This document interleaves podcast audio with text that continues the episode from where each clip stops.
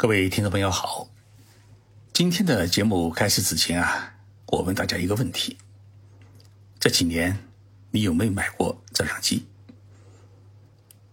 我相信大部分的答案一定是没有。为什么没有？原因很简单，因为有了高清的智能手机。进入二十一世纪啊，世界的产业发展的很迅速，让我们的钱包。跟不上时代的步伐。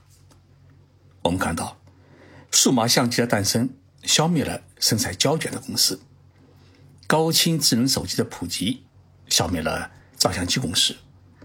这个血性的产业拼杀，只用了前后二十年的时间。日本是数码相机的大国，从老牌的专业相机，比如说像佳能啊、尼康啊、奥林巴斯。到后来举上的索尼、松下、富士、卡西欧，在过去十几年的时间里面啊，这些日本的相机是称霸世界，让欧洲老牌的徕卡相机都找不到北。数码相机呢，一度成为日本与汽车产业相并举的一个支柱产业，但是这种辉煌呢，也就只辉煌了十几年。现在日本的照相机产业呢？已经开始走向了黄昏送。日本照相机机械工业会的最新统计说啊，日本照相机产业在最高峰期的二零一年时，它的年产量是达到了一亿两千一百万台，但是到二零一九年啊，整个一年的产量是滑落到了一千五百万台。那么今年受新冠病毒疫情的冲击啊，一到四月份的产量只有两百六十万台，比去年同期是减少了百分之四十四。日本的照相机产业要在二零二零年寻求翻身，已经根本不可能。本来呢，今年还寄希望于东京奥林匹克运动会的举行，希望通过奥运会呢能够多卖几台相机，但是呢，时用不济。现在目前整个日本照相机产业。只能是独自悲叹。日本的照相机产业走向黄昏中的原因，也不能全怪智能手机的兴起。其中一个很大的因素是企业之间的一种过度的竞争。索尼收购美能达公司之后呢，日本出现了十家的数码照相机的制造商。这些企业的相互竞争，直接导致了日本产的数码相机每年以百分之十的价格比例下跌。同时呢，由于各公司不断推出新款相机，使得相机的淘汰周期是大大缩短，企业投资回报啊，哎，它的能力减弱，使得经营出现了恶化。那么，佳能作为日本最大的照相机的制造企业，它曾经是十分的辉煌，如今呢？也走到了一个十字路口。那么今天的节目啊，我就跟大家来聊一聊佳能如何在寻求突破。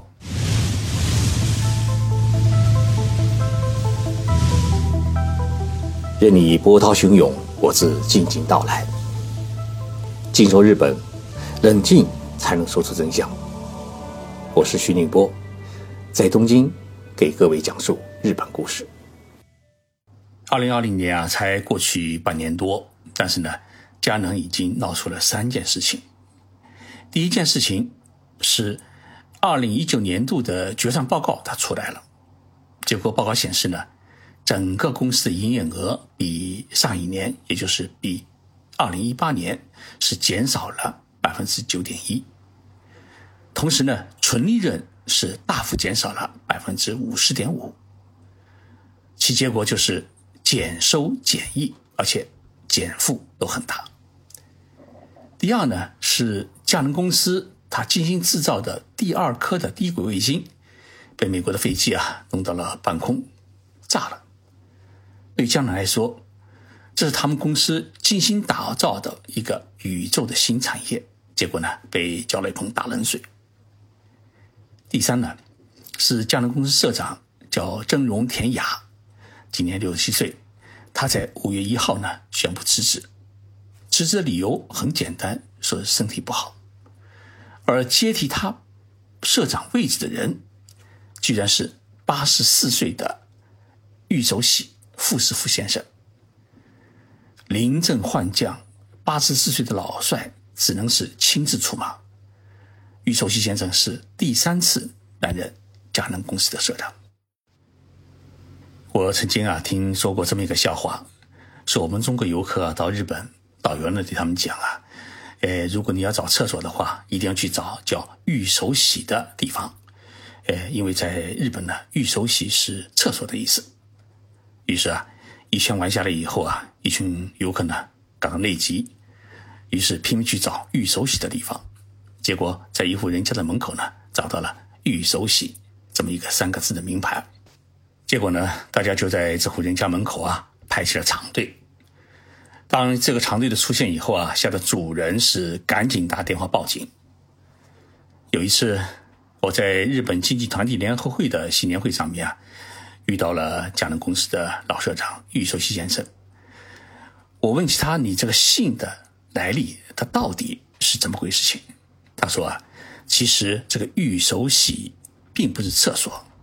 而是去神社寺院参拜时啊，参拜者洗手清口的地方。大家去过日本的寺院的话，一定会发现寺院的门口有一个洗手啊、漱口的地方，那个地方才是玉手洗。那么玉手洗先生呢，他出生在一九三五年，是大分县人，跟日本前首相，呃，村山富士是一个家乡。他从中央大学法学部毕业以后呢。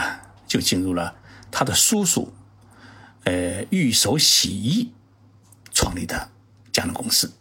他的叔叔呢，原来是一位妇产科医生。当佳能拓展美国市场后，玉守喜先生就被派到了美国。在美国呢，他常驻了二十三年，一直当到佳能美国公司的社长。一九九五年，当时担任佳能公司社长的。呃，玉守洗衣的大儿子突然去世了，那么玉守喜先生被紧急召回国，出任了佳能公司的新社长。那一年呢，他已经六十岁。这是玉守喜先生的第一次担任佳能公司社长。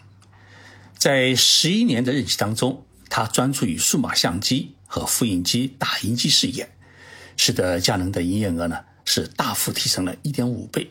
利润呢，更是大幅提升了两点六倍，使得佳能呢，呃，有一家日本的企业而成为世界知名的大企业。二零零六年，玉守喜先生呢出任了日本经济团体联合会的会长。那么这个联合会呢，我们一般叫它是金团联。金团联在日本是一个上市公司的俱乐部，号称是日本经济内阁，所以。玉守喜先生，他在担任会长期间呢，是积极推进日本企业与中国的投资合作，每年呢都带领日本企业代表团访问北京。玉守喜先生第二次担任社长呢，是在二零一二年，那年呢，他从经济团体联合会会长的位置上退下来，当时呢，他已经是七十七岁，七十七岁的社长。他依然是每天早晨是四点钟起床，七点钟到公司，八点钟是准时召集公司董事会开例行的早会。这一期间呢，佳能收购了东芝的医疗设备事业，开始向医疗产业迈进。二零一六年，玉寿喜先生呢是退任会长一职，也就是担任没有法人资格的董事长。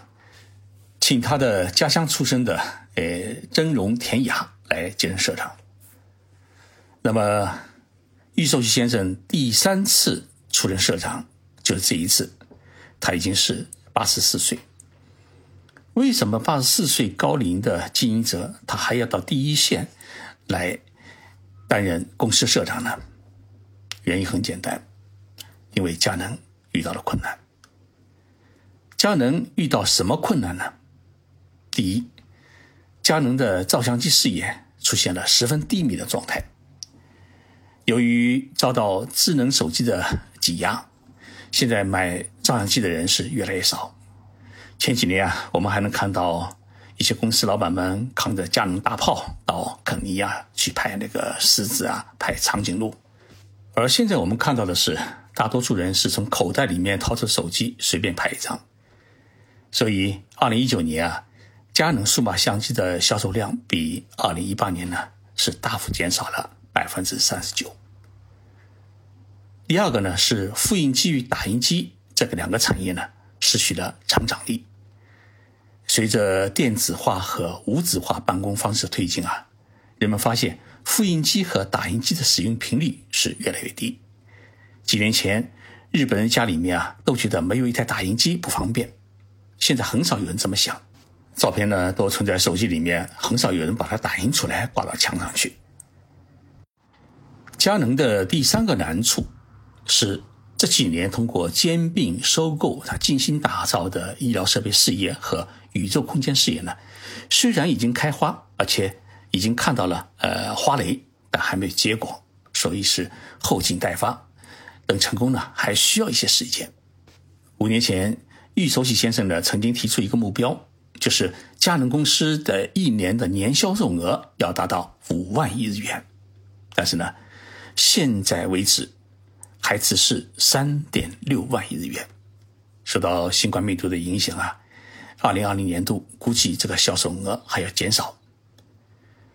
易寿喜先生很喜欢说一句话，他说啊，这个世界是十年一变，这句话一点没有错。但是呢，如今这个世道啊，其实是五年一变，而且是变化越来越快。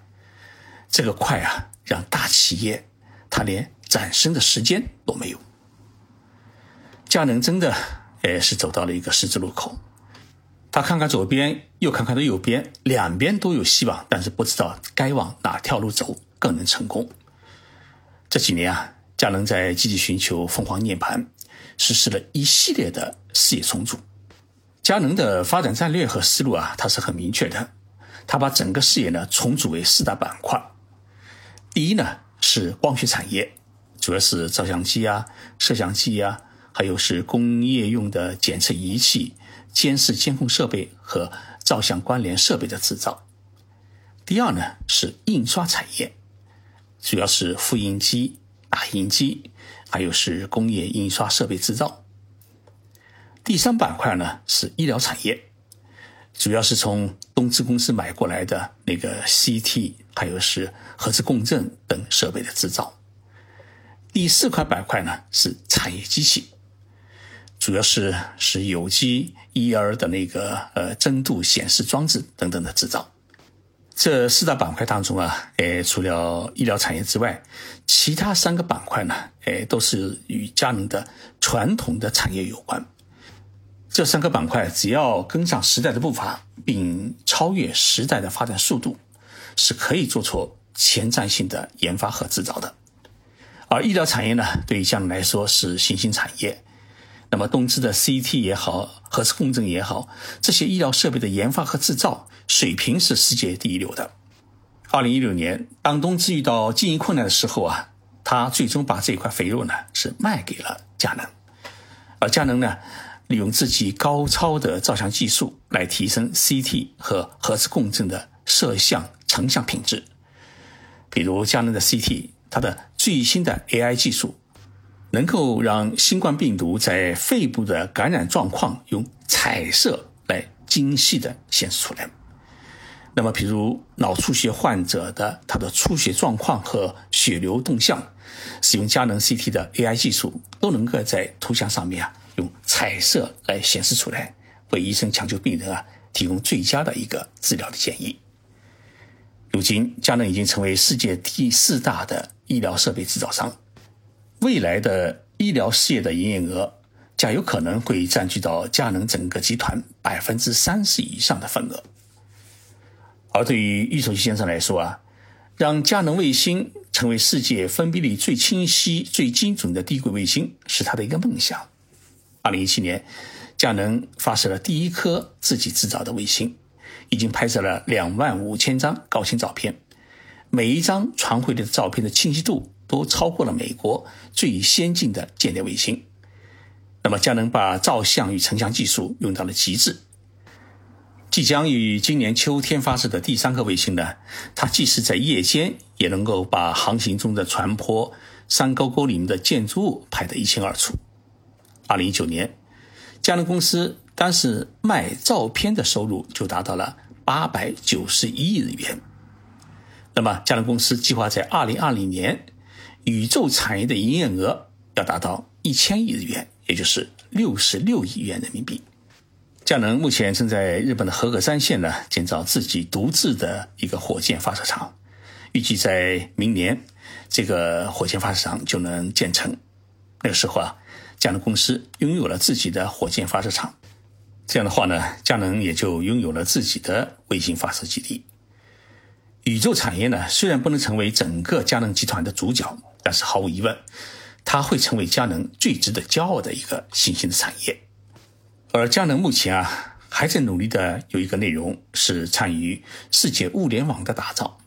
它利用自己的照相、成像技术与 AI 技术，来构建从管理、运输、分流等一体化的物品与人流的监控、跟踪、分辨系统。所以啊。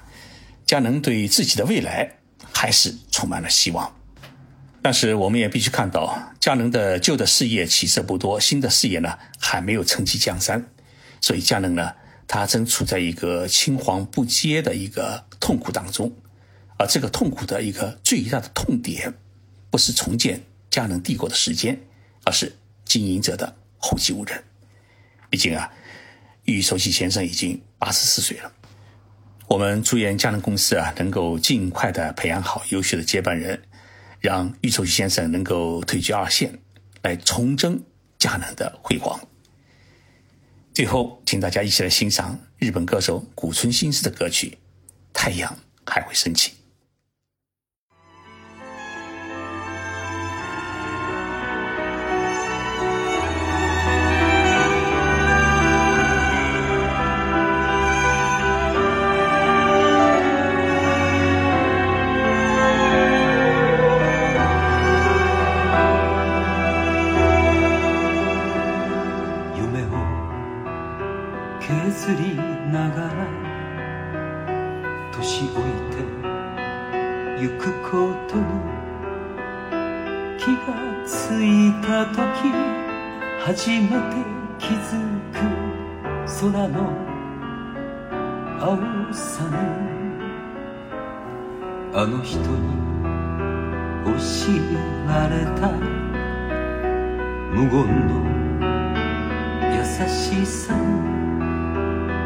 今更ながら涙こぼれて酔いつぶれたそんな夜。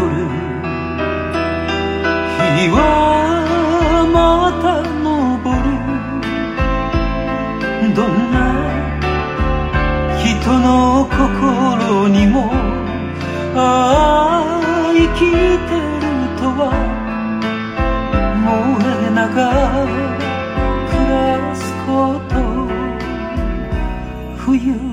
れの空流れる煙風は消え風。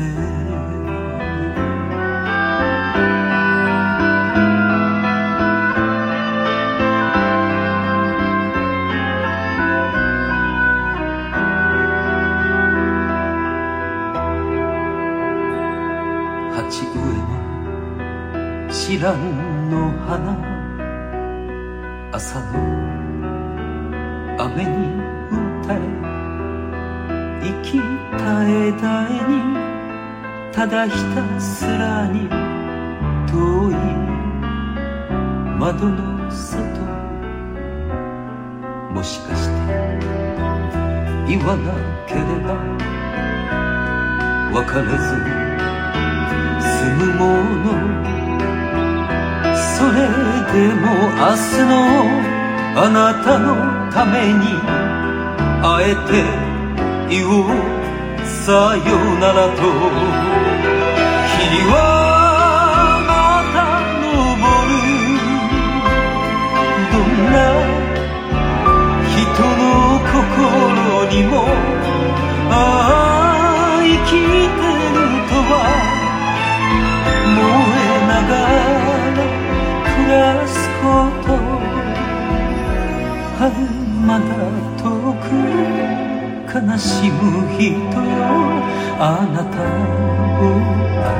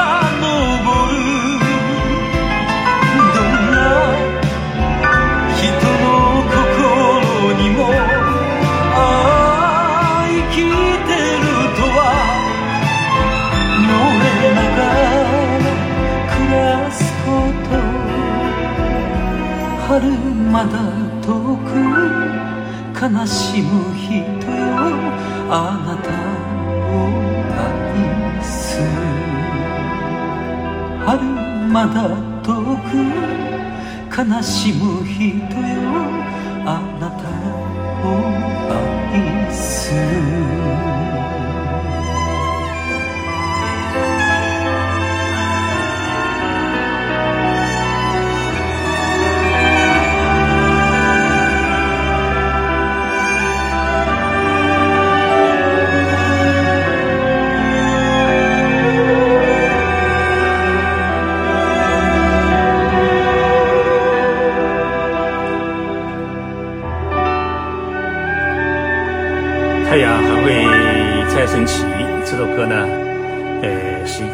的歌让我们看到了希望。谢谢大家收听我们下次再见。